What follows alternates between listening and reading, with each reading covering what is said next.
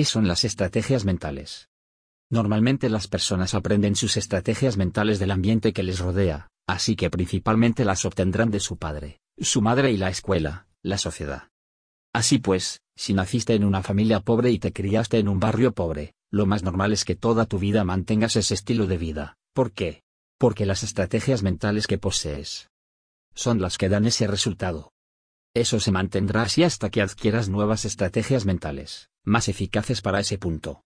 No existen el fracaso, ni el éxito.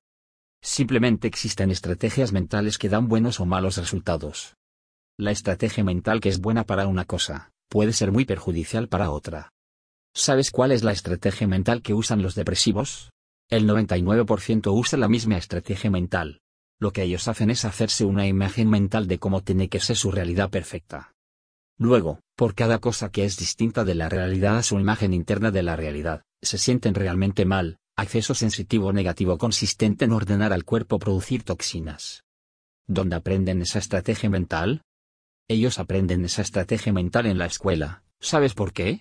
Porque esa es la estrategia mental de la buena ortografía. ¿Sabías que en los negocios siempre se considera que cuantos más estudios tiene la otra persona? ¿Más posibilidades hay de que sea un ogro? Esto es porque cuantos más estudios tiene la otra persona, más posibilidades hay de que tenga una buena ortografía. ¿Y por qué se tiene una buena ortografía? La estrategia mental de la buena ortografía, eficiente perfeccionista, es la siguiente. La persona visualiza en forma subconsciente la palabra escrita de cierta manera, si la imagen es la correcta. Él la siente bien. Pero si la imagen es incorrecta, la imagen se desvanece y esa persona siente una sensación muy desagradable por su cuerpo causada por toxinas que entran en su torrente sanguíneo. Esta es una técnica excelente para escribir bien, porque solo escribes las palabras que te dan buenas sensaciones. ¿Cómo adquirió esa persona esa estrategia mental? Muy fácil, con miedo. ¿Recuerdas ese dicho antiguo de la letra con sangre entra? Hoy en día, aunque ya no se pega con la vara al estudiante, como se hacía antes. Y se usa un miedo quizás mucho mayor. El estudiante escribe mal una palabra, como por ejemplo burro con V en vez de con B, el profesor se acerca al alumno. Le enseña su falta de ortografía, pone una cara de desprecio ante el alumno y dice ante toda la clase. ¡Qué estúpido eres! Ni siquiera sabes escribir burro con B. ¿Es que eres idiota? Ante esas palabras, que ya buen daño hacen, toda la clase, es decir, los 20 o 30 mejores amigos del alumno. Se echan a reír como locos burlándose del niño que cometió el error. ¿Qué es eso? Eso es el que según los psiquiatras es el mayor miedo de esta sociedad, el miedo al rechazo. Así que lo que el profesor está haciendo es, literalmente, causar en el alumno una fobia. A las palabras mal escritas, pues cada vez que el alumno vea una palabra mal escrita, esta se da un anclaje enormemente poderoso y negativo, hacia un recuerdo fóbico de miedo y vergüenza extrema. ¿Te das cuenta de cómo es esa estrategia mental? Imagínate que una de las cuatro estrategias mentales que tiene una persona, es la de la ortografía correcta, que técnicamente se llama la estrategia mental eficiente perfeccionista. Bien, eso le dará muy buenos resultados en el mundo ficticio que es el mundo de la escuela. Pero, ¿y cuando se enfrente al mundo real?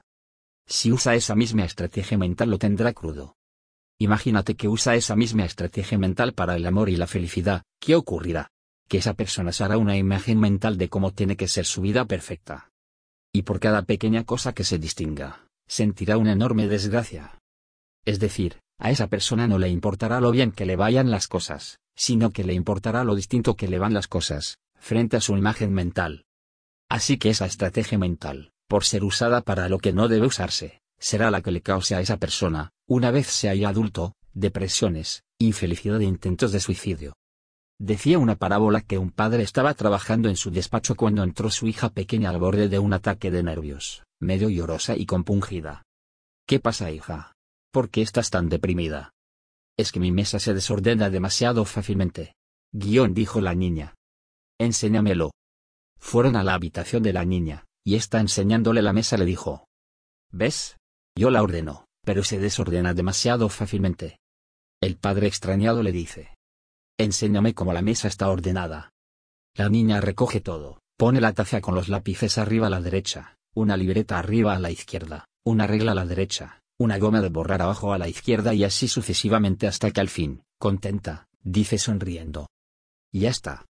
El padre, extrañado, pregunta. ¿Y si cambio esto de aquí, ¿Un poco a la izquierda? Ah, no, papi. Así ya no está ordenada. Ah. ¿Y si tomo esto otro y lo cambio por esto? Aún me la desordenas más. ¿Y si cambio de sitio la taza de los lápices por la libreta? La niña, al borde de las lágrimas, dice. Papá. Me estás desordenando toda la mesa. No, hija, no, la mesa no está desordenada. Lo que pasa es que tú tienes muchas imágenes para que la mesa esté mal, y solo una para que esté bien. Esto mismo lo que ocurre en la ortografía, existen muchas formas para que una palabra esté mal, y una sola para que esté bien. Cuando esto lo aplicamos a la vida real, conseguimos a un depresivo, o a una depresiva. Esa persona tiene muchas imágenes para sentirse mal, infinitas imágenes. Y una sola, casi imposible de conseguir, para sentirse bien. Así que siempre se siente desgraciado. ¿Te das cuenta que esta es la estrategia mental? ¿Que enseñan a los niños en la escuela? Napoleón Hill nos enseña un dato curioso, el 80% de los grandes millonarios no acabó ni la escuela primaria. Esto era cierto hace 80 años, y sigue siendo cierto hoy en día, en el que el 80% de los grandes millonarios actuales, no acabaron ni los estudios más elementales. ¿Por qué esas personas se hicieron millonarias?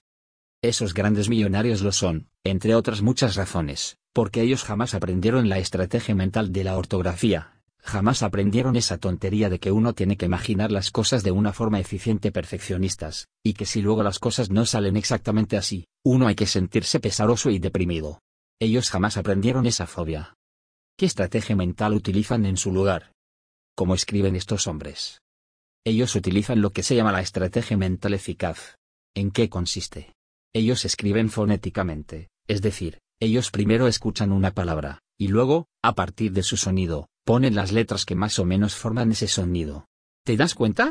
Si ellos escuchan la palabra vive, la escribirán como vive, vive, vivo vive como salga. Porque las cuatro combinaciones de esas letras suenan exactamente igual. Es decir, dicho con otras palabras, lo que ellos hacen es apañárselas como pueden, escuchan el resultado que desean, y hacen lo que pueden, con lo que tienen a su alcance para conseguirlo. Es decir, su respuesta es mucho más adaptable.